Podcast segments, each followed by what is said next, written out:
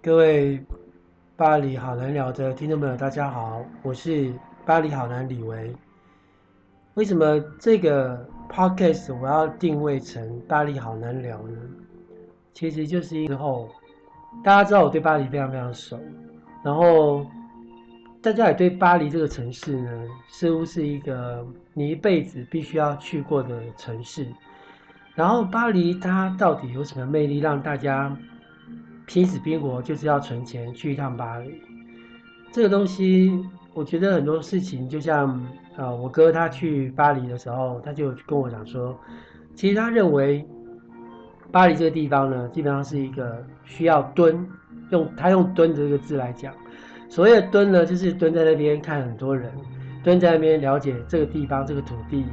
然后慢慢去感受这个地方的一些风花雪月。其实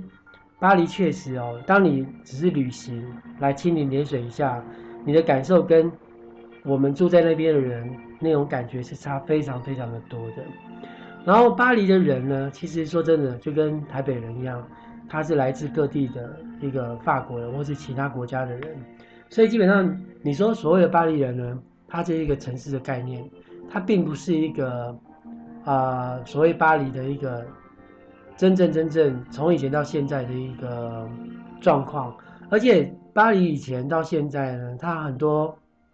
历代这个城市这个。君主的皇宫呢，都是在巴黎，哦，甚至在附近的凡尔赛宫，那是后来路易十四之后的事情。那之前呢，很多都都是在巴黎或者在罗亚河那个地方。所以，呃，巴黎一直有一个很重要的一个政治地位。所以现在你会觉得，巴黎它一直发生很多很多事情，然后这些事情呢，你看是好像经常暴动。经常罢工，经常什么的，可是你会发现它的整个城市人的生活还是井井有条，所以这个是法国人，法国人可以让你闹，可以让你吵，可是呢，他该做的事情还是会继续做。所以其实巴黎不像我们那个在外界看的那个很多新闻啊，各方面都觉得说，哇，好恐怖哦，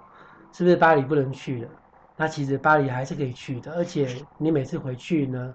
就会发现他有很、很好像就是一个永远在等着你的一个人一样，他不太会改变。所以从我回台湾之后呢，每两年回去巴黎一次，就发现巴黎其实就差不多。说真的，对我来讲也是一个蛮无趣的，因为我可能就已经太习惯那边的路，太习惯那边的呃地方，或者是地理位置，或是地铁，所以对我来讲就是一个。好像回到家的一个游一个游子回到自己的家一样，所以我到那边呢，我就是很随心所欲的睡在自然醒，然后啊、起来又再吃个早餐，然后逛一逛，走一走，然后就这样度过每一天。这个跟一般你急急忙忙去那边呢，要安排很多什么罗浮宫啊、奥赛美术馆啊、巴黎铁塔啊，还有什么旁边旁边中心啊等等，就跟这样一个游客行程真的很不一样。所以呢，我们不妨透过巴黎好人聊这样一个 podcast，然后我跟大家聊聊这我住在法国的，住在巴黎的这么些年呢，所看到的、所接触到的一个所谓法国人或是法国的饮食文化等等。